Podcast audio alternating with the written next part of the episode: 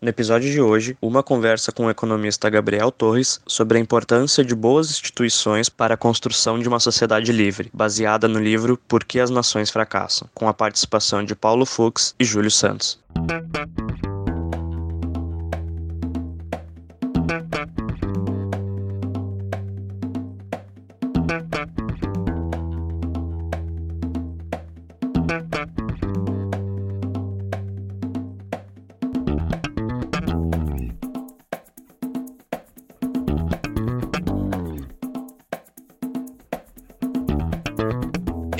É o Tapa da Mão Invisível, podcast destinado àqueles que querem ouvir ideias que abalam sociedades e que não são ditas na mídia tradicional. Bem-vindo, Paulo Fux. Tudo certo, Júlio? Tudo certo, cara. Tudo beleza. E como é que tá a nossa querida Porto Alegre? Continua socialista. Próxima pergunta.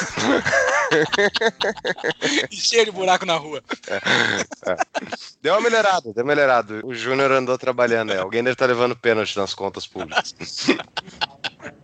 e bem-vindo, Gabriel Torres. Tudo bem, pessoal? Como é que estão? Tudo jóia? Muito bom estar aqui no Tapa da Mão Invisível pela primeira vez. Muito obrigado pela tua presença, cara. Muito obrigado por ter dedicado o teu tempo para falar com a gente sobre esse tema que é interessante, né? Por que, que as nações fracassam? Se é que elas fracassam. Na minha opinião, elas nunca fracassaram, porque elas seguem existindo. Uma nação nunca termina.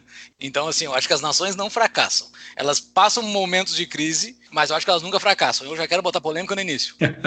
Nas, nas, nações não fracassam? Tu me aponta no mapa onde é que está o Império Prussiano agora, então. Ah, só foi substituído. Só foi substituído. Ele segue então, lá. Fra Ele segue fracassou, lá. É um, terri fracassou. é um território que segue com imposto ainda. Aquele território ainda segue com imposto. Mas é, é, é, mas é um bom ponto esse teu. O, o, para quem não conhece, o Gabriel Torres, amigo nosso de anos aí, é um grande economista, tá? É um dos poucos que eu botaria na mão, assim, que eu, eu aceito discutir a existência de Banco Central só para deixar a pessoa falar, né? Mas, obviamente, não. Mas o, o, o, Torres é um grande socialista de Chicago, é um cara que está melhorando com o tempo, ainda tem um caminho para ir. Nós já vamos começar antagonizando com ele. Não, mas é um cara que eu tenho muito respeito. E o Torres fez uma apresentação no IEE, como associado do IEE, do livro Porque as Nações Fracassam, que a gente vai trabalhar então esse livro. É um livro de grande conteúdo, que inclusive veio, né, o autor, acho que tu foi sombra dele pelo IE, tu pode acompanhar os palestrantes, e tu foi sombra, né, Torres, do, de, do Robinson, quando ele veio falar ao Fórum da Liberdade, há dois anos atrás, três anos atrás, trigésimo. Eu, eu fui sombra dele quando ele veio para o Fórum da Liberdade em 2017. Ele é coautor do livro junto com o, o Daron Acemoglu, que é um turco radicado nos Estados Unidos. Ele é PhD e ele é um forte candidato a ganhar o Prêmio Nobel de Economia nos próximos anos, justamente por essas pesquisas que ele fez junto com o James Robinson sobre o efeito das instituições, né, das regras do jogo na prosperidade ou na falta de prosperidade de alguns países. O Fux acabou de fazer uma pequena introdução do nosso convidado, mas quem é Gabriel Picaveia Torres? Ele exerceu o cargo de secretário executivo na gestão da Prefeitura de São Paulo entre 2017 e 2018. É tu o privatizador, né? É tu o privatizador do Dória. Sendo responsável pela redução de despesas administrativas, desmobilização de ativos e eficiência em compras compartilhadas e documentos públicos. Cara, isso era inimaginável que alguém ia fazer isso no setor público, olhando o Brasil pré-2013. Só um parênteses dentro do teu currículo. Antes foi economista de associações sem fins lucrativos e consultor. Desde 2014 é associado do IEE, Instituto de Estudos Empresariais de Porto Alegre formado em Ciências Econômicas pela URGS, a Universidade Federal do Rio Grande do Sul, e mestre em Economia pela mesma universidade, com especialização em Macroeconomia e Microeconomia, não, e Econometria, perdão. Bem-vindo mais uma vez e muito obrigado por trazer seu conhecimento para nós, doutor obrigado, Gabriel. Obrigado, pessoal. Mestre. Como eu disse antes, é um prazer estar aqui no Tapa da Mão Invisível. É, acho que eu nunca ri tanto com o nome de um podcast. Além de inusitado, traz muito conteúdo, né? Porque a pessoa, a primeira coisa que ela se pergunta é por que, que a mão é invisível, né?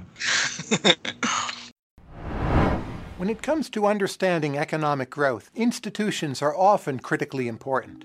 It all comes down to incentives. Different institutions create different incentives. Por que, que a mão é invisível? Por que, que, as pessoas não veem a mão? A mão invisível ela é uma instituição? A mão invisível é uma instituição. Né? A mão invisível, na, na, verdade, ela não é uma instituição. Eu acho que ela é uma das instituições mais importantes que a gente teve aí nos últimos, com certeza, nos últimos 200 anos. Talvez em toda a história da humanidade, mas aí tem muita história nessa, nessa brincadeira para a gente discutir, mas com certeza nos últimos 200 anos, porque é, é, é através do mercado, né, a, a, a criação de uma regra aonde as pessoas se organizam através de mercados com um sistema de preços onde elas podem sinalizar o que está escasso ou o que está abundante, foi absolutamente necessário, segundo a própria pesquisa do James Robinson e do Darwin Acemoglu mostram, e tantos outros papers como do Douglas North, o próprio Adam Smith, que é o cara que cunhou a expressão da, da mão invisível, é o pai da economia, uh, mostram, né? Não fosse o mercado, nós não teríamos como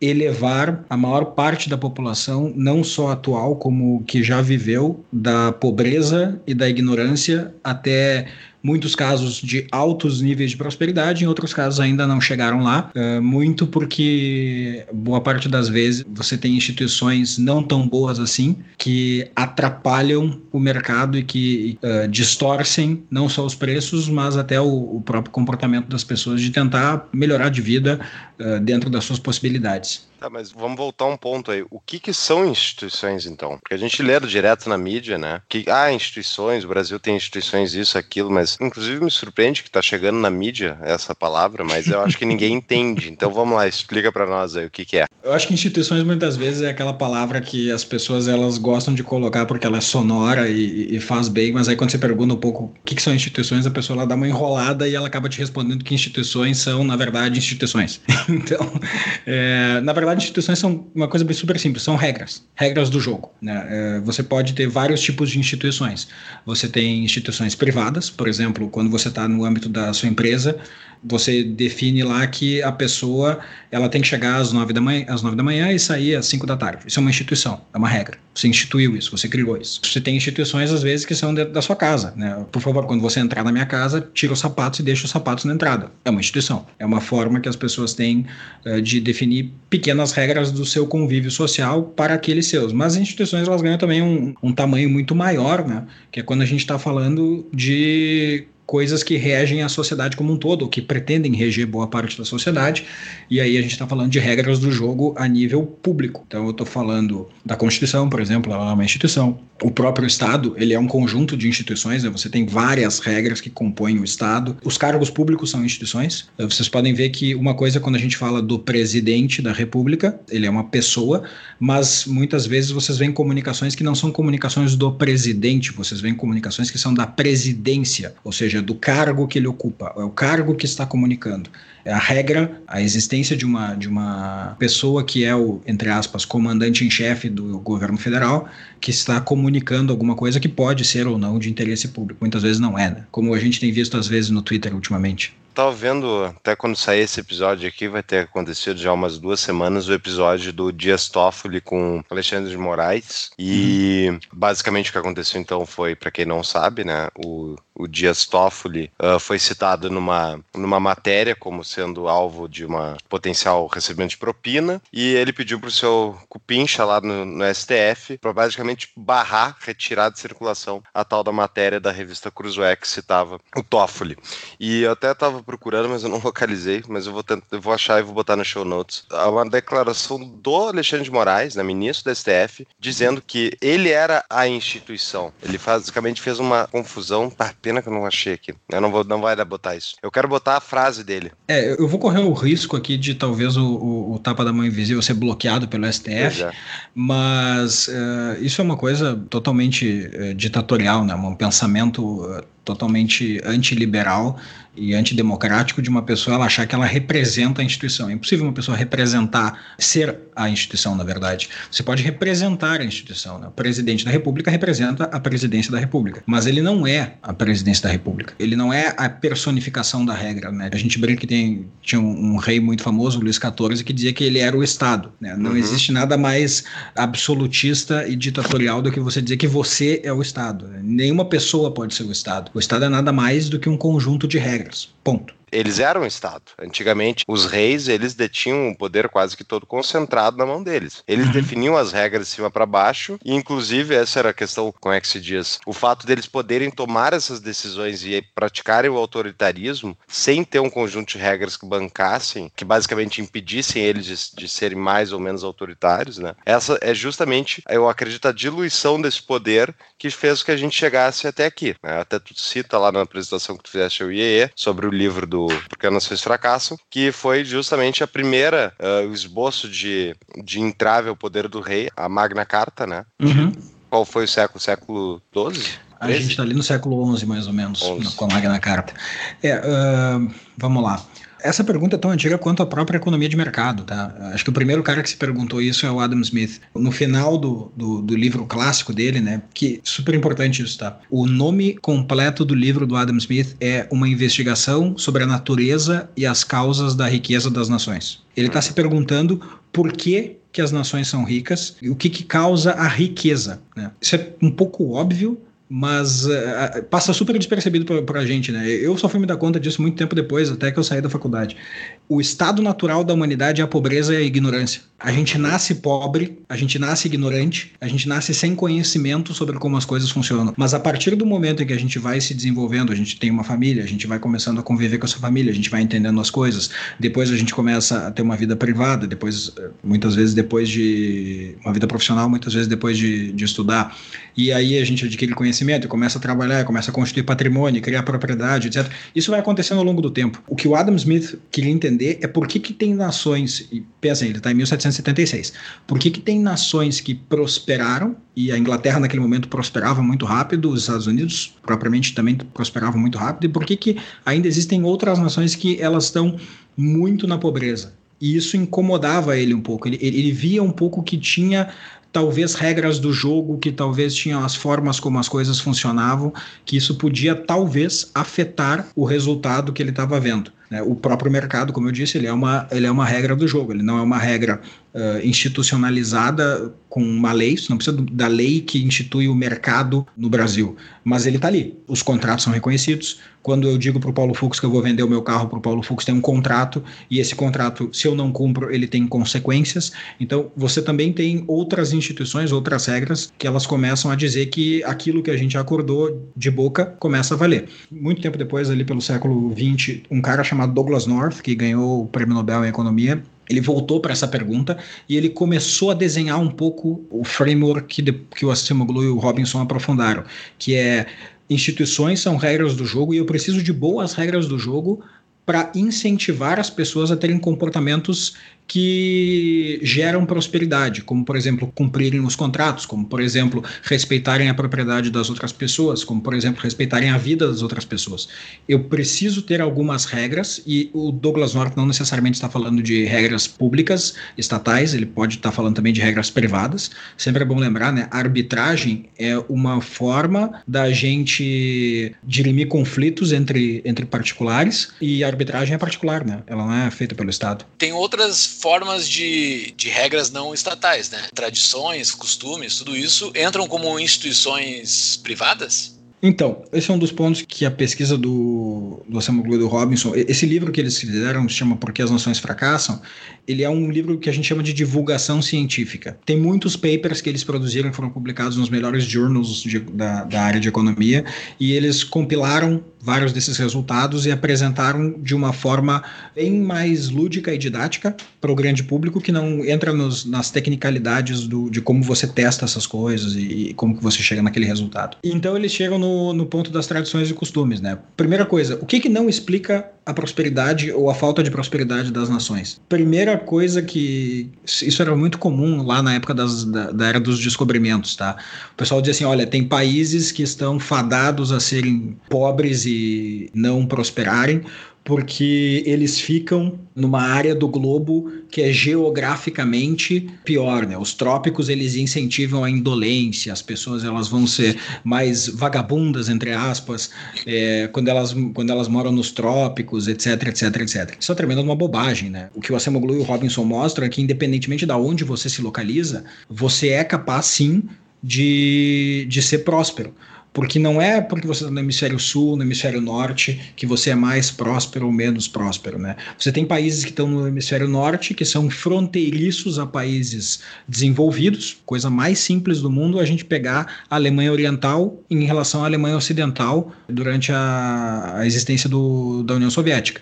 Não tinha exemplo mais claro de prosperidade contra pobreza do que aqueles dois países. E eles eram exatamente vizinhos, eram mesmo, as mesmas pessoas, elas eram do mesmo jeito, elas tinham as mesmas culturas. Eh, esse é um outro ponto, né? Que foi o ponto que você citou. Culturas. Esse exemplo que eu citei é essencial. Não tinha diferença de cultura entre alemães do, do Oriente e do Ocidente. A diferença entre as duas Alemanhas era simplesmente uma linha imaginária criado por dois estados distintos, um soviético e outro um estado democrático e com economia de mercado. Outro exemplo, as duas Coreias. A Coreia do Norte é uma ditadura pobre e com alto grau de ignorância, a Coreia do Sul é totalmente diferente e ficou cada vez mais rica nos últimos anos. Tá, mas vamos lá, tem um fator aí que a minha pergunta é por que que surgiu na Inglaterra as primeiras instituições inclusivas, como citado no livro, né, instituições exclusivas versus extrativistas?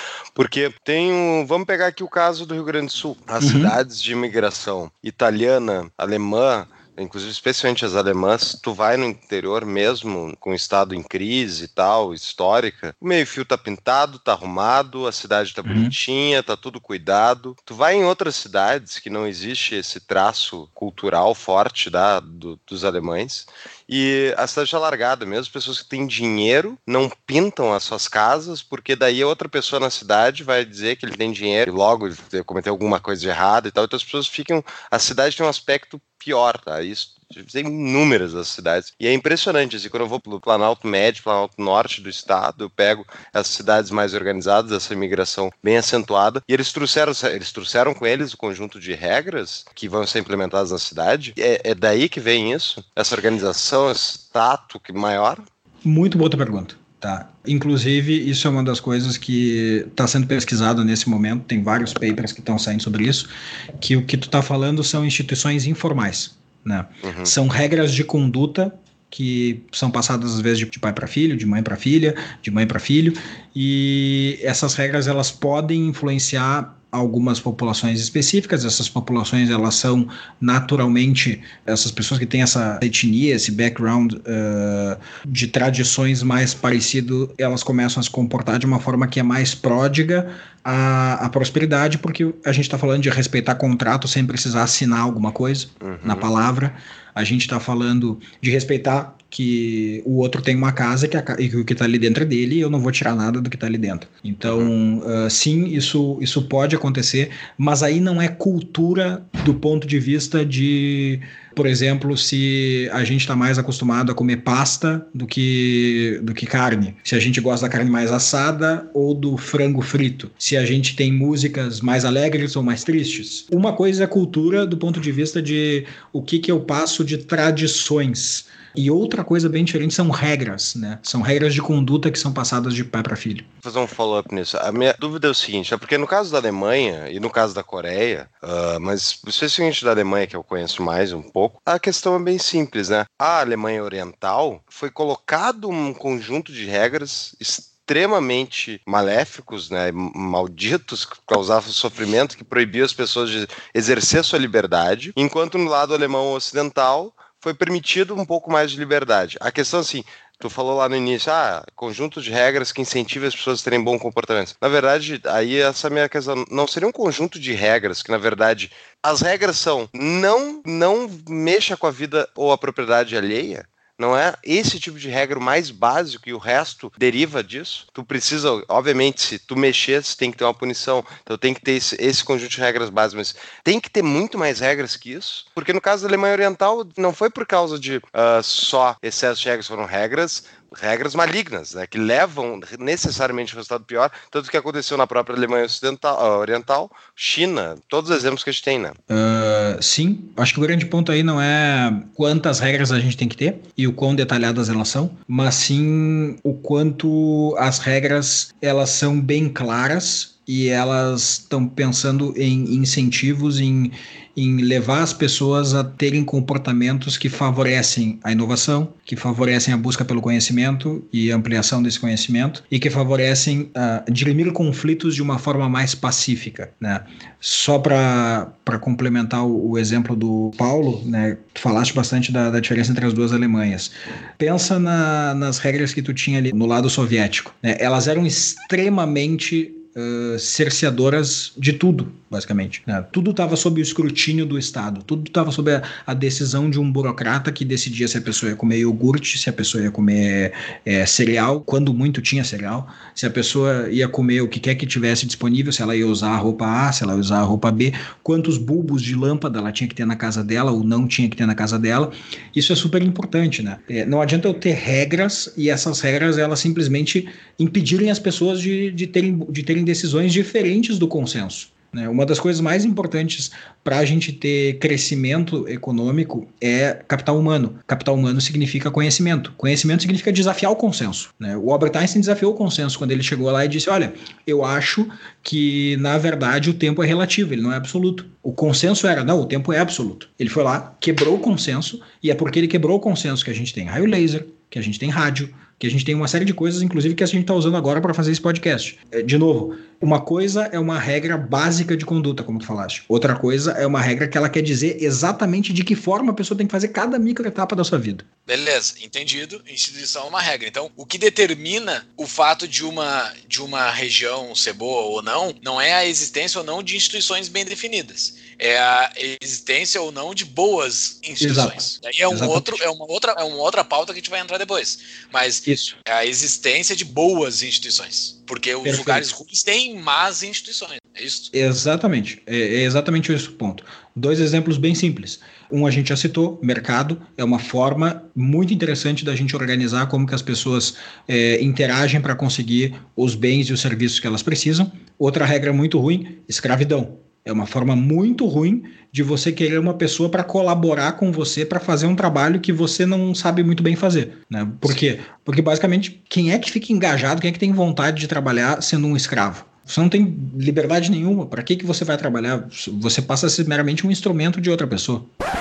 Buenas, interrompemos a nossa programação para tratar do nosso patrocinador rapidamente. Se lembra da CapTable? Dos mesmos empreendedores da CapTable, temos a CapRate. A CapRate permite então investimentos no mercado imobiliário através de renda fixa, investimentos a partir de mil reais que rendem muito mais do que CDI e poupança. Hoje em dia, inclusive, o investimento que eles abriram no site, que se chama caprate.com.br, Casa André Paulo RAT, R, um R só, AT, e esse investimento é numa incorporadora de São Paulo, por exemplo, que permite então investimentos a partir de mil reais que vão render hoje 12% ao ano. Fica o convite aí pro pessoal conhecer o site do nosso patrocinador. Voltamos à programação. Mas vamos lá, deixa eu polemizar um pouco para a gente dar uma, uma discutida. O... eu gosto muito de discutir com Torres.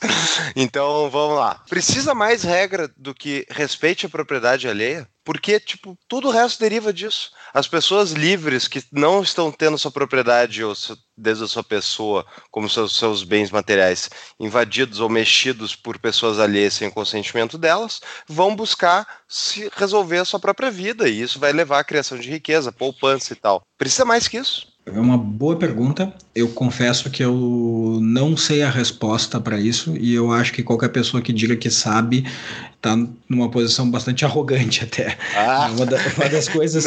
Não, não das respondeu coisas... e ainda já deixou encilhado para não, não, não, não. Pode eu, usar, eu, eu vou te dar uma resposta. vou te dar, eu vou te dar uma resposta que, que do, pelo menos eu vou te dar uma resposta que é o que já foi testado e que a gente tem pelo menos uma pista de para onde que essa coisa vai. A grande questão, como, como a pergunta anterior do Júlio falou, falou é sobre se a gente tem regras boas, regras que levam as pessoas a, a terem comportamentos que, que geram prosperidade qual que é o conjunto dessas regras, qual é o, o, volume dessas regras. A gente tem inúmeros testes que já aconteceram ao longo da história da humanidade, né? Um tempo atrás tu perguntaste sobre por que, que as instituições que geram prosperidade, elas surgiram na Inglaterra e não surgiram em outros lugares. Na verdade, sempre tiveram boas instituições convivendo com más instituições. A questão é se as boas instituições elas são preponderantes e são elas que são dominantes numa determinada sociedade, num determinado grupo social, eh, ou se elas são uma exceção, né? se elas são a raridade da raridade. Deixa eu dar um exemplo bem prático do que eu estou querendo dizer. É, plano real no Brasil. O Brasil é um país cheio de más instituições. Né? A gente tem, por exemplo, uma lei que diz que permite que um Supremo Tribunal Federal diga quem que está exercendo liberdade de imprensa e quem que não está exercendo liberdade de imprensa, que possa uh, bloquear, censurar um site na internet porque o site fez uma reportagem sobre um dos membros desse Supremo Tribunal Federal. Isso é nitidamente uma má instituição. Liberdade de expressão é a coisa mais próxima que existe de um cheque em branco. Ela tem que ser um cheque em branco, por natureza. O que não significa que se você mentir sobre uma pessoa ou algo do gênero, você não vai ser pro, você não possa ser processado depois. Mas são coisas diferentes. Isso é uma instituição ruim, mas ela convive com uma instituição muito boa, Plano Real, no Brasil. É a melhor instituição, é a melhor forma de gerir a moeda? Uh, não dá para dizer isso. Tem formas que podem ser mais eficientes, principalmente com esse monte de tecnologia que está nascendo agora, criptomoedas, moedas diferenciadas. Não sei se elas são ouro. o caminho. A gente já testou ouro, ele funcionou para muitas coisas, mas ele não funcionou muito bem quando a gente tinha momentos de muito estresse e, e, e, como, como guerras. Né? Ele, tu tinha um problema ali. E o fato de que, tu, de que ela é uma moeda física e, e ela tem um custo muito alto de extração dificultava um pouco como é que tu ia gerenciar quando a, quantidade de moeda quando tinha crescimento econômico. É, então, já se testou ela, ela tem coisas muito positivas, ela tem outras coisas negativas, a gente substituiu isso pelo, pela moeda fiduciária, ela tem outras coisas positivas, mas ela também tem muitos problemas, principalmente a questão de como é que você gerencia a inflação, mas um exemplo do que eu estava falando. Você tem boas instituições, um plano que uh, nos deu uma das melhores ta menores taxas de inflação da história do Brasil. A gente tem inflação hoje a nível de país desenvolvido, convivendo com uma instituição péssima, que é essa ideia de que você criminaliza a forma ou o conteúdo do que uma pessoa fala na sua rede social, no seu site de notícias, enfim, na sua vida. Tudo bem. Só vamos fazer um parênteses sobre o ouro, tá? Tu falou eu quero fazer um. Que... É, não, mas um parênteses coisas... pro ouvinte, pro ouvinte não. que não consegue ver o que estou vendo, Paulo Fux pulando em cima da cadeira de Não, o Torres faz de propósito, né? Então, assim, o ouro falou duas coisas que chamaram bastante atenção. O ouro apresenta problema com as, apresentou problema com as guerras mundiais. Sim, porque é justamente a falta de lastro em ouro e falta de unicidade de, de, uso de ouro e sim possibilidade dos governos poderem inflacionar a moeda que fez com que eles pudessem financiar as guerras mundiais na nossa visão minha do Júlio, que discutiu no episódio que o governo fez o nosso dinheiro, a gente fala sobre isso. Aí uhum. fica pessoal. E a outra que tu falou que o governo não consegue gerir bem a inflação. Mas por que, que tem que ter inflação? Não tem que ter inflação, mas enfim. Então... Não, não necessariamente precisa. O meu ponto, o que eu estava comparando, é, é, comparando, por exemplo, a inflação que a gente tem hoje no Brasil, que é alguma coisa próxima a 4%, com as inflações que a gente já teve no Brasil. Né? O Brasil ah, foi um sim, país que já teve mais de, de mil, dois mil por cento de inflação em um ano. A gente já, já teve pessoas como, por exemplo, que tem mais ou menos uns 40 anos, elas devem ter passado, se eu não me engano, se não me falha a memória, pelo menos por umas cinco moedas diferentes. É, é nesse sentido que eu quis dizer. Concordo 100%, Chico. E agora, vamos lá. Eu acho que a gente não deixou bem claro, gostaria que tu explicasse para os ouvintes, então, o que, que são instituições boas e o que, que são instituições ruins em termos de definição, né? Como ele usa no livro. Tá, vamos lá. A definição de uma instituição boa tem dois tipos genéricos de instituições, né? Tem instituições políticas e instituições econômicas. Elas podem ser de dois tipos. Elas podem ser as instituições inclusivas, que são aquelas que elas ajudam, elas criam incentivos para as pessoas uh, inovarem, para as pessoas buscarem conhecimento, para as pessoas investirem, para as pessoas uh, tomarem risco, para as pessoas buscarem qualquer tipo de ação que lhes leve a cooperar com outras pessoas e gerar mais valor ainda na sociedade, tanto do ponto de vista econômico como do, como do ponto de vista social. Estou falando, por exemplo, não só de uma empresa, mas também se a gente quiser fazer uma peça xingando o presidente do, do, Supremo Tribunal Federal. É, isso é liberdade de expressão, as pessoas se expressam de uma forma diferente. Pode ter gente que tem interesse em ver isso aí, pode ser que culturalmente isso aí seja uh, benéfico no longo prazo, as pessoas aprenderem a desafiar os, os governantes e não ter medo deles. Não sei, mas uh, isso é uma instituição inclusiva, ela gera esse tipo de comportamento, ela incentiva esse tipo de comportamento. Uh, ou outro caso, a instituição extrativista, né? ela é utilizada por um grupo específico que controla o desenho institucional, eles dizem como é que as regras são, e esse grupo usa essas regras para extrair valor de outras pessoas. Acho que o exemplo mais clássico foi o que eu citei, escravidão. Né? Você diz que alguém é dono de outra pessoa e que ele pode usufruir daquela pessoa e obrigar aquela pessoa a fazer o que quer que ele queira, simplesmente pelo fato de ele ser da etnia diferente, ou de ele ter uma origem diferente, ou de ele ter um determinado valor de moeda no seu patrimônio diferente do outro, ou porque ele é parte de, sei lá, uma elite uh, de, de religiosos da congregação A, B, C ou D. Enfim, qualquer forma que a gente queira definir que a pessoa tenha algum privilégio em relação a outros. When it comes to understanding economic growth, institutions are often critically important. It all comes down to incentives. Different institutions create different incentives.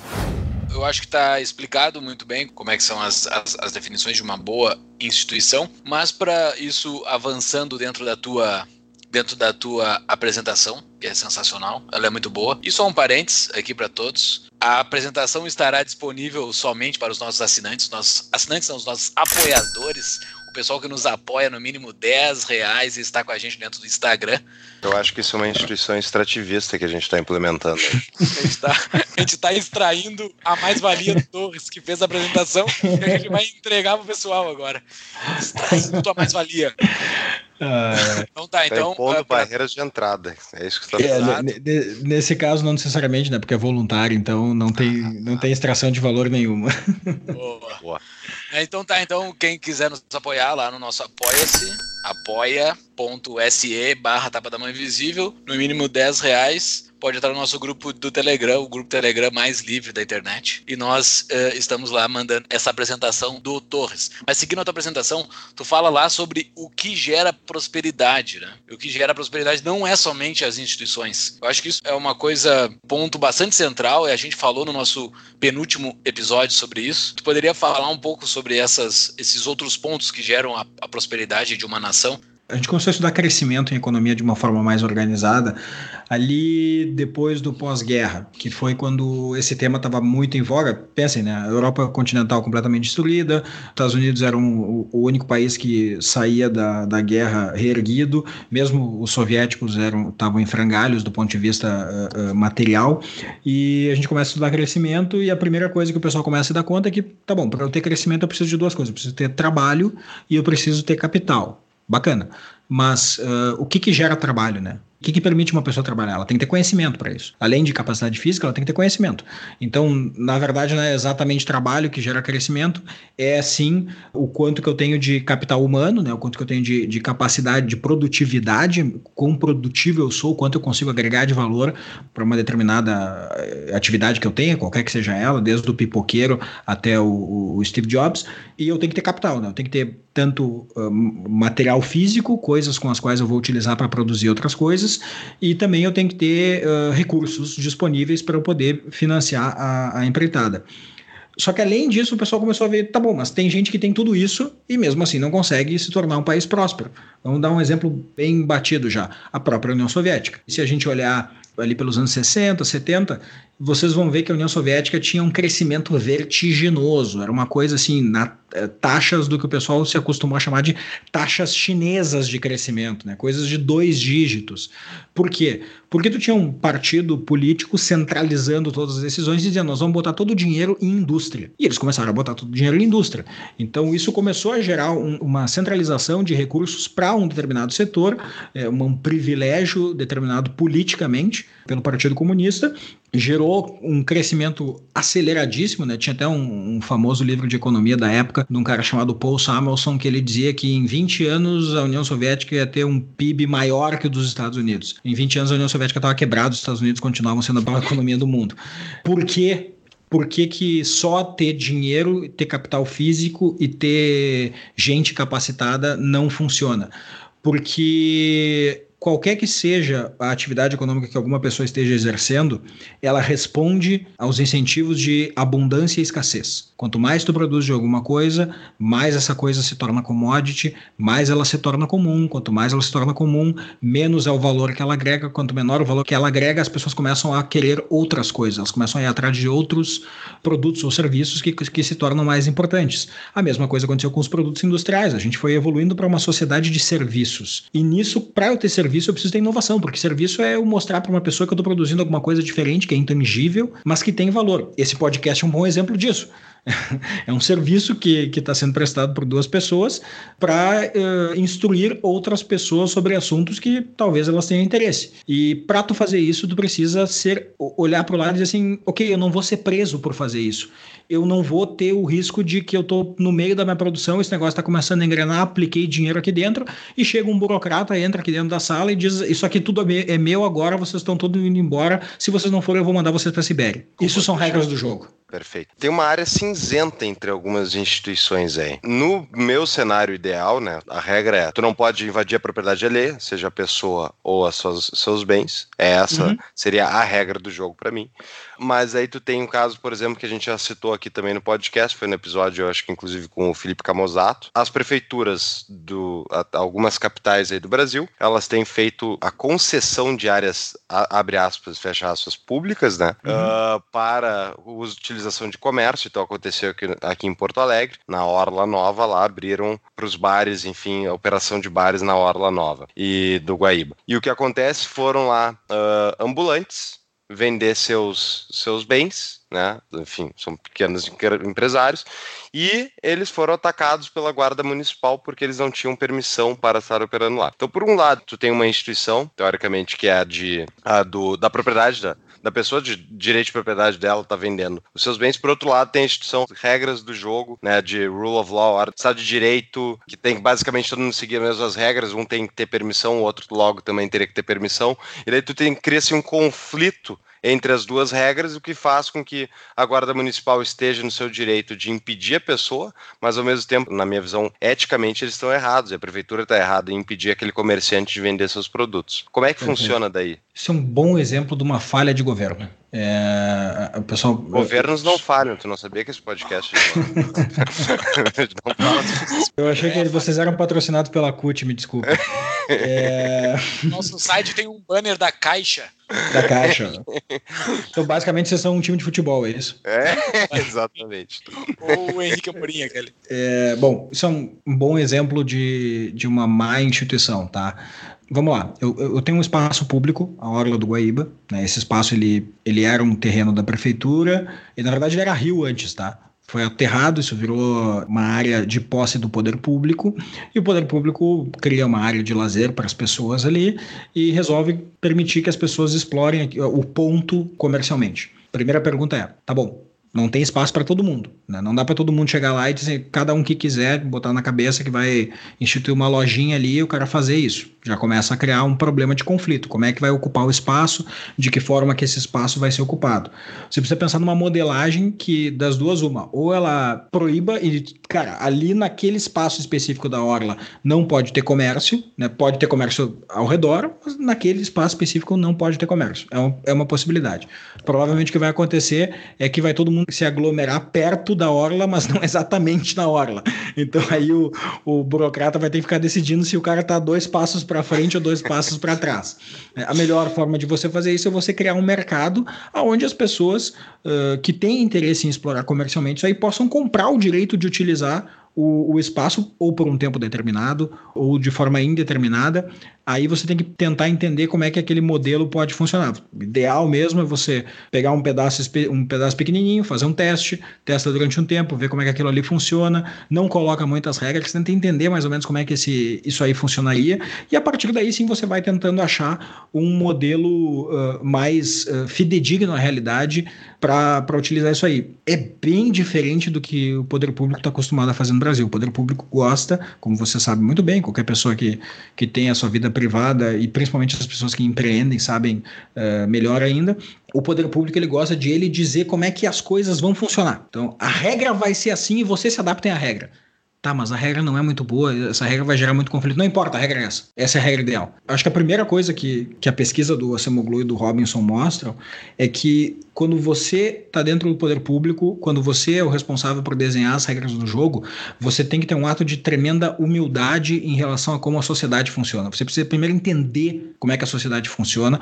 Se tem um conflito, primeiro, tem um conflito ali para mediar ou não tem conflito? Se não tem conflito, não mexe. Não tem sentido você querer criar uma regra para alguma coisa que não está gerando uh, disputa, que não está gerando uh, discórdia ou algo do gênero. Tem conflito? Ok, tenta entender como é que o conflito funciona, tenta entender aonde que não está bem definido e tenta agir de forma acupuntural faz pequenas, no máximo do máximo, tenta criar direitos de propriedade, tenta criar mercados para as próprias pessoas definirem como que elas vão negociar o direito de propriedade. O que, que é um bom exemplo disso? Um bom exemplo disso são créditos de, de carbono. Eu tenho uma empresa que polui. O Paulo Fux não tem uma empresa que polui, ele gera benefícios para o ambiente. Eu compro do Paulo Fux o direito de poluir. Ah, parece meio, meio feio falar isso, estou comprando o direito de poluir. Não é exatamente o direito de poluir, é o direito seguinte, cara, eu estou compensando pela poluição que eu estou fazendo. Eu sei que eu vou gerar poluição, mas eu estou tentando compensar isso comprando crédito de carbono. Isso é negociado na bolsa, na bolsa de valores hoje em dia. Então, dá para fazer as coisas de uma forma muito diferente do que o poder público normalmente faz no Brasil. É bastante clara a tua explicação, mas a instituição perfeita para esse caso da Orla do Guaíba, para os nossos ouvintes do resto do Brasil que não conhecem o que é a Orla do Guaíba, Paraíba, só uma piadinha aqui para quem é do interior do estado do Rio Grande do Sul, que nem o Gabriel é também. O Fux ele vai ficar um pouco ofendido.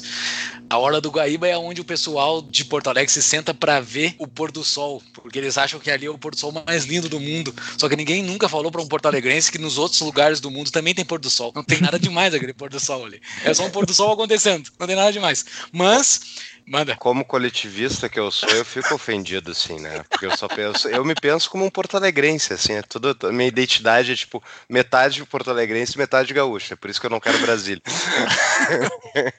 Obviamente eu não importo com essas coisas, vai lá. Mas assim, se criou uma, uma aura comercial em torno da Orla do Guaíba, e aquilo ali tem poder comercial em cima daquilo ali, é só tu privatizar a Orla do Guaíba, é só tu vender a, o ótimo, eu sei que dentro das instituições do Brasil hoje é quase impossível fazer isso, mas o ótimo, uma instituição ótima para isso, para sanar com esse problema dos ambulantes, é só alguém ter, ser dono do lugar onde o ambulante está botando coisinha dele ali. Por que, que o ambulante não bota coisinha dele dentro do shopping? Porque não pode, porque o shopping, a calçada do shopping, na frente das lojas do shopping, tem um dono, ele não consegue fazer isso. Ali, como é de todo mundo, vira só algazarra e sempre vai ter essa bagunça. A instituição ótima é a privatização. A ausência de direito de propriedade. Ali o que eu estava falando é o seguinte: partindo do pressuposto que tem uma boa quantidade das pessoas que acordaram democraticamente que aquela área tinha que ser pública, isso é uma discussão que a gente pode também ter essa discussão, né? Se tem que ser pública ou não tem que ser pública. É, pública, entre aspas, né? Estatal, na verdade. É, a partir do momento que aquilo ali foi definido dessa forma, a forma como você poderia fazer para tentar gerar menos conflito com ambulantes ou algo do gênero seria essa. Agora, óbvio que se a gente parte do pressuposto que não, vamos redesenhar o negócio, vamos tentar entender se precisa ter aquela área e se aquela área tem que ser do governo. Cara, talvez a melhor opção não seja essa área ser do governo, ela ser privada mesmo, alguém ser dono de, de vários terrenos ou de alguns terrenos perto da orla e decidir como vai explorar aquilo. Provavelmente explorar de uma forma muito comercial em onde as pessoas tivessem interesse em ir para lá para ver o pôr do sol, né? Mas é, esse é o problema das concessões, né? As concessões para as concessões do Estado serem atrativas para investidores privados, elas uma parte é elas cederem terreno, coisa do tipo, mas o outro lado é uma proibição do Estado de que vai haver competição por aquele bem oferecido. No caso aí, os ambulantes são competição para os restaurantes estabelecidos na concessão. Tipo, o Estado vai defender quem ele deu a concessão. Mas vamos pensar em aeroportos. Se eu quiser construir amanhã um aeroporto em Porto Alegre, eu vou ser proibido, já na verdade já seria, precisaria de autorização do governo, né? mas eu não poderia construir um aeroporto privado de larga escala, porque daí ia competir com a concessão do Salgado Filho que foi feita, entende? Então, esse é o problema, o direito de propriedade não é claro, para, não é privado, né? ele continua sendo do Estado, na verdade o que existe é um, um aluguel temporário pela economia privada de algo que continua estatal. Isso não, tu não acha que isso gera um problema, Torres? É, aí a gente entra naquilo que a gente estava comentando alguns minutos atrás, né? O, o, você tem graus de instituições que elas podem ser mais extrativistas ou mais inclusivas, né? Quanto mais a, a, a instituição ela permite que as pessoas aloquem seus recursos não em lobby e sim na geração de inovação não em puxar o saco do chefe, mas sim em melhorar a produtividade do, do trabalho, não em garantir algum, alguma, alguma vantagem específica para o seu setor, e sim em oferecer o melhor produto para o seu cliente, mais próximo uh, da prosperidade você vai estar. Tá.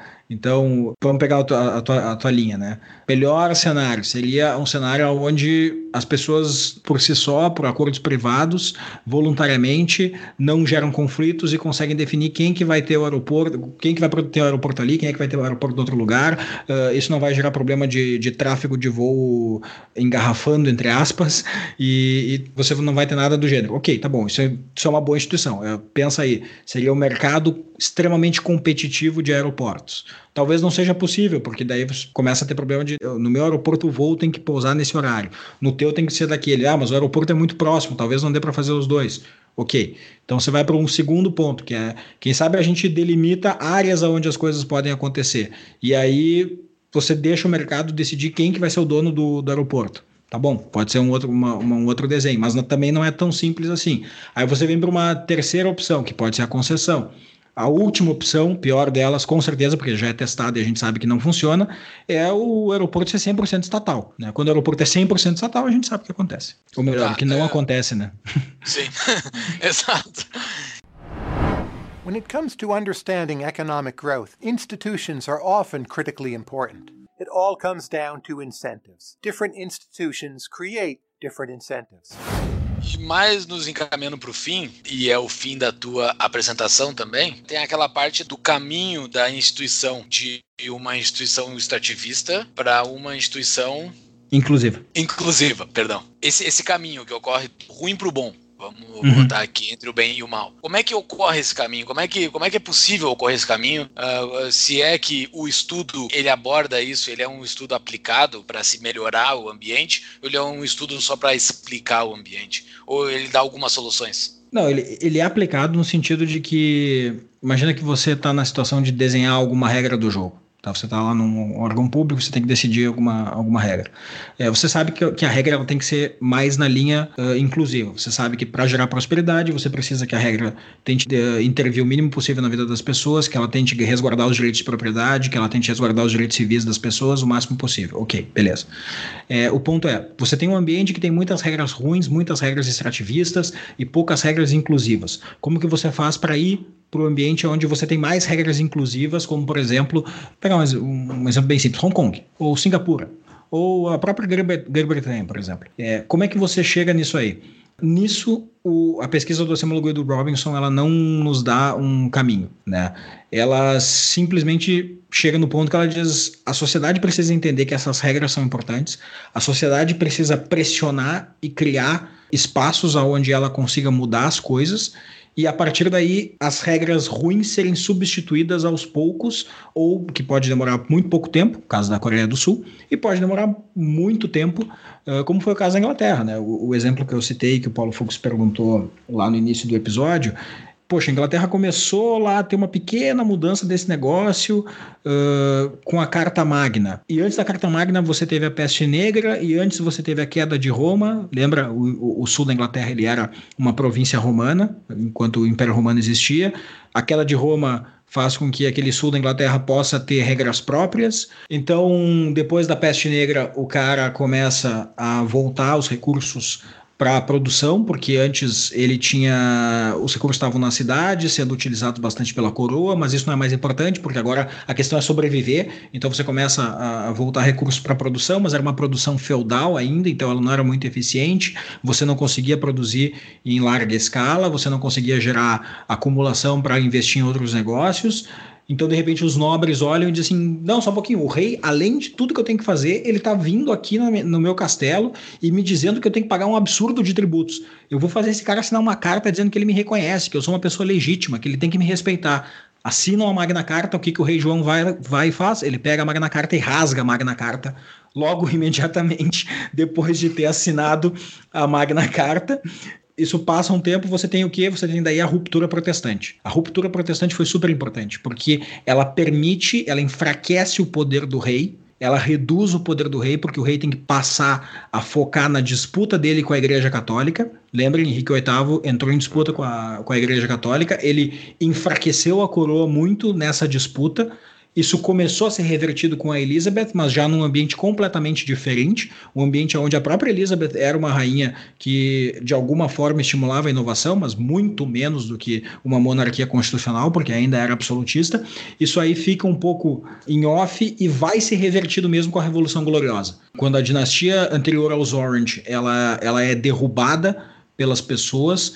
Eh, você tem um breve período de governo de exceção que os britânicos não gostam de chamar de ditadura. Tá? Eles, eles dizem categoricamente que não foi uma ditadura do Oliver Cromwell, mas quando eles conseguem um segundo monarca para substituir, que, que é o William uh, of Orange, ele aceita uma constituição. E aí, pela primeira vez, você tem agora um parlamento instituído, onde as pessoas têm acesso ao parlamento e podem decidir como que as regras do jogo vão ser. Elas podem chegar e dizer não para o rei.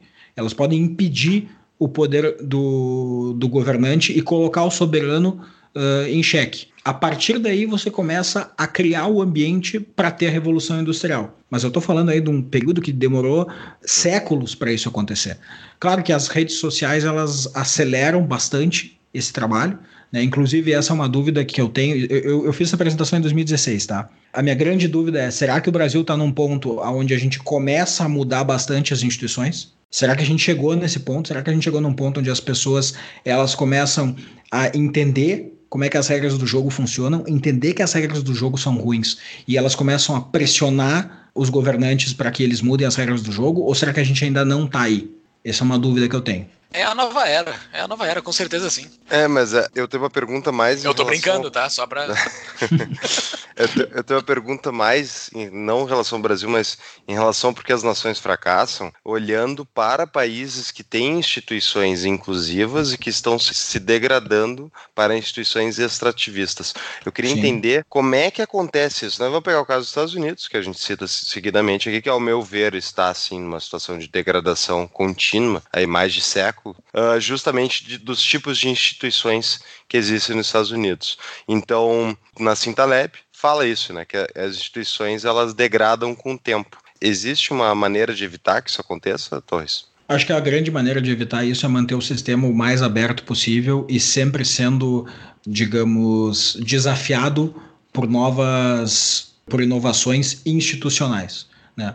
Exemplo mais. Só, só, um, só um parênteses. Um exemplo de uma nação que era que estava no caminho da prosperidade e inverteu completamente. Argentina. Não existe exemplo mais, mais claro do que esse, infelizmente. É, outro exemplo, a República Veneziana. Veneza era uma, era uma república muito aberta. Ela institucionalizou um dos primeiros contratos do que a gente pode chamar algo próximo a joint venture, onde um cara que só tinha dinheiro encontrava um cara que só tinha trabalho, dava dinheiro para o cara, o cara atravessava o Mediterrâneo, comprava especiarias, voltava vendia no mercado, e isso era reconhecido como um contrato legítimo. Isso foi encerrado quando os nobres bloquearam o acesso dos artesãos e dos comerciantes ao parlamento da República Veneziana e transformaram esse contrato, que é algo totalmente legítimo, que tinha segurança jurídica, em uma coisa ilegal que praticamente inviabilizou essas joint ventures. Então, você pode fazer esse caminho ao contrário. Tá? Mas você precisa manter o sistema o mais aberto possível e permitir que as inovações criem checks and balances para as instituições já estabelecidas. Exemplo simples: criptomoedas. Eu acho que as criptomoedas são uma coisa fantástica que aconteceu nos últimos anos, não só pela tecnologia em si, né, principalmente a, a, a blockchain. Uh, não estou falando especificamente do Bitcoin ou Ethereum ou qualquer outra de uh, criptomoeda que vocês pensem. Uh, pode ser qualquer uma, nem sei se essa, alguma dessas vai sobreviver, pode ser que a gente tenha outras ainda que vão vir pela frente, mas elas colocam em xeque o monopólio estatal sobre a moeda. As moedas não começaram estatais, elas se tornaram estatais com o passar do tempo, mas o fato de que nos últimos anos as pessoas não tinham alternativa a utilizar as moedas estatais, inclusive atualmente a maior parte dos países elas não podem usar qualquer outra moeda que não seja do uhum. seu estado. Né? Eu não posso usar dólar para transacionar com o Paulo Fux. Muito embora eu quisesse, eu não posso. Não posso fazer isso. Eu não posso receber em dólar no Brasil. Eu deveria poder. Isso já seria uma regra né? institucional de concorrência. Estados contra estados. Além disso, eu tenho que permitir, eu não posso matar blockchain. É super importante isso. Eu não posso matar a, a, as criptomoedas e impedir que elas cheguem a, inclusive, se tornar algo reconhecido juridicamente, com segurança, com o máximo de segurança jurídica possível, que uma transação entre eu e o Paulo Fux, o Júlio, ela possa se dar através de uma criptomoeda e isso ser reconhecido como uma forma legítima de pagamento, né? E não ser uh, vilipendiada ou até mesmo colocada na, na ilegalidade. Ela tem que ser reconhecida porque isso vai criar um desafio para as instituições tradicionais, para elas se remodelarem, para elas se tornarem instituições melhores e para elas não, não serem capturadas por grupos de interesse. Outro exemplo bem simples: educação. Acho que a gente depende muito do modelo estatal de educação. Muito. Tem, tem, tem inovações diferentes. Charter School, voucher, são inovações muito importantes e que nos lugares onde se colocou voucher, por exemplo, e tem N papers que já mediram isso, a qualidade das escolas públicas estatais melhorou. O voucher gera competição para o público. Ele força aquele que professor loucura. que não está muito, que não tá muito interessado em ensinar o seu aluno a começar a pensar que talvez seja a hora de ele começar a ensinar o aluno. Porque se ele não ensinar o aluno e o aluno continuar performando mal, a escola que ele trabalha, que fica do lado da casa dele, vai fechar e ele vai ter que trabalhar numa escola do outro lado da cidade. Interessante. Não, só um parênteses, a questão das criptomoedas que tu falou, que eu, eu gostei muito e eu concordo 100%. E o ponto é, o interessante é a competição dos arranjos uh, institucionais internacionais. Então, enquanto vários países atacam criptomoedas, proíbem, que nem China e outros países, outros, a maioria não se decidiu ainda para que lado vai. Uh, graças a Deus, os burocratas são muito lentos para tomarem, uh, para conseguirem implementar suas burrices, né? Agora, países que nem Coreia do Sul, eu não me lembro, se não me engano, Japão, tiveram abertura em relação a criptomoedas, né? tentando estabelecer um parâmetro de funcionamento legal, tentando não impedir que elas fossem vistas como vilões. Justamente, eu nunca eu não consigo entender por que eles fariam isso no sentido de botar alguém para concorrer com a sua própria moeda. Mas por outro lado, eles também estão atraindo muito capital e muito desse poder econômico para eles, para eles uh, vão ganhar muito dinheiro, os países vão ganhar muito dinheiro, sendo países que atraem esse capital das criptomoedas, né? Então isso vai acabar forçando outros países que tentam proibir a talvez ter mais abertura. No entanto, se os Estados Unidos decidir que criptomoedas tem que ser bloqueada, é, acabou Coreia do Sul, Japão, volta, todo mundo volta atrás. Essa é a minha opinião, obviamente, não é um chute, tá, pessoal? uh, Para quem está nos ouvindo pela primeira vez, nos sigam nas nossas redes sociais para saber quando nós temos os novos episódios, sempre aos sábados. Estamos no Instagram, Facebook, Twitter, com Tapa da Mão Invisível. Também nos nossos nos aplicativos de podcast, SoundCloud, iTunes e Spotify. Também o Tapa da Mão Invisível. E também lá no Apoia-se, como eu já falei no meio do episódio. Vão lá, nos dão ajuda, contribuam para que possamos manter as nossas luzes acesas. Apoia-se, apoia.se barra Tapa da Mão Invisível. Doutor, mestre, Gabriel Torres, qual é a tua dica de livro antes das tuas palavras finais? Eu pensei muito numa dica de livro só. Eu, eu juro que eu tentei muito, mas eu não consegui chegar só num. Então, eu vou dar, eu vou, eu vou dar três sugestões para o pessoal que está nos ouvindo. Uh, são livros que eles são complementares. Um é o próprio livro do que a gente está falando, é Porque as Nações Fracassam, do Daron Acemoglu e James Robinson. É um livro de 2012, tem em inglês, tem em português. Vai estar tá uh, na show notes todos os livros citados, tá? O segundo é um livro de um cara chamado Nate Silver, que ele é o editor-chefe de um blog chamado 538. O livro dele se chama Sinal e Ruído, por que tantas previsões falham e outras não. É um livro muito bacana. Ele ensina como teorias das mais elaboradas ou das mais simples, elas podem ser redundantes fracassos quando as pessoas não olham para os dados e não tentam fazer um, um check de se o que a teoria diz se replica na, na realidade, nos dados que, que a gente coleta, e, e sim ter uma abordagem de humildade perante a isso para sempre se reciclar e tentar aprender coisas novas. O terceiro e último é para o pessoal que gosta mais de história, que talvez tenha sido tenha achado bacana essa história da gente falar de nações que fracassaram, nações que deram certo, re, boas regras e más regras. Ele se chama Inglorious Revolution: Political Institutions, Sovereign Debt and Financial Underdevelopment in Imperial Brazil. Só tem em inglês, é de um cara chamado William Summerhill, e ele é um livro que ele tenta entender como que o governo imperial brasileiro, os monarquistas vão gostar dessa, como que o governo imperial brasileiro ele tinha um bom histórico de pagamento, ele era um bom pagador, mas mesmo assim ele não conseguiu transferir isso para a República e o Brasil, um pouco tempo depois, ele, ele era um país muito estranho, porque ele era um país que, mesmo o governo imperial sendo um bom pagador, ele tinha muito déficit, mas com o passar do tempo, essas coisas não significavam automaticamente ele, ele ter uma taxa de juros muito elevada. Isso começou a mexer bastante com a República. É bem interessante esse livro, recomendo para todas as pessoas. Muito bem. Boas dicas. Sensacional. O do Nate Silver, uh, a gente vai ter que fazer daí um episódio lá no futuro, né? A discussão entre o que o, a visão do Nate Silver versus a do Taleb. Eu recomendo, se pessoal, você tem que ter Twitter só para seguir o Nassim Taleb, porque ele passa o dia inteiro xingando pessoas aleatórias. Né? Então é, é, é, bem legal, porque as pessoas, eles começam uma, uma disputa, uma, e estava rolando no Twitter há umas semanas atrás uma disputa entre o Nate Silver, esse que o Torres citou, e o Taleb, né? um chamando o outro de falso cientista e tal. Bem legal. Inclusive, charlatão foi uma palavra que apareceu na discussão, tá? É verdade. As tuas considerações finais, Gabriel?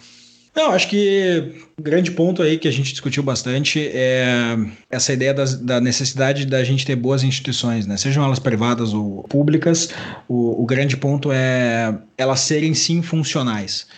Acho que o Brasil está passando um momento bem diferente. A gente nunca teve alguma coisa tão aberta como a gente está tendo, a gente nunca teve um momento onde as pessoas, independentemente da posição política que elas tenham, elas estão interessadas em entender como é que as coisas funcionam e em trabalhar e pressionar para que as coisas sejam sim diferentes nos próximos anos.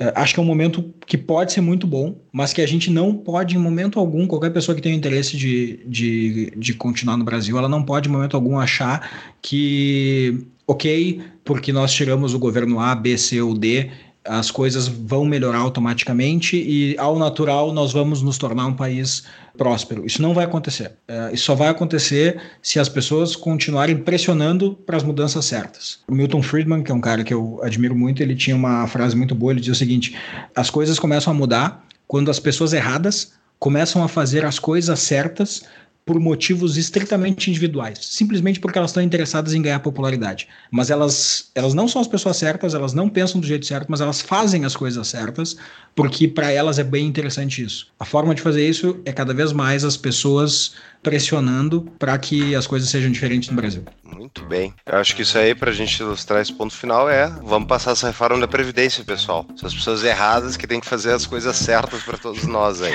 É um ótimo exemplo, ficar Paulo. Atrativo, tem que ficar atrativo para eles. Mas o Renan Calheiro já disse que ele é liberal, né? Então a gente tá no caminho. tá virando atrativo para ele falar isso.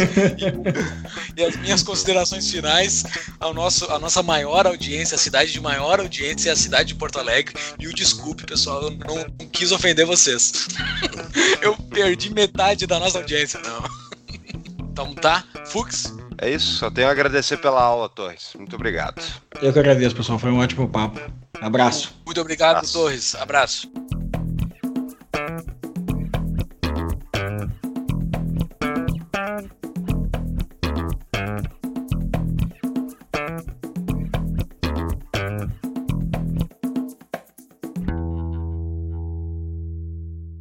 Tá Se quiser dar mais de uma dica de livro, a dica de livro vai ser meio óbvia, que vai ser o próprio nome do episódio. Uhum, uhum. Mas tu pode citar mais aquelas outras, a Bruno Surfistinha que tu tinha falado.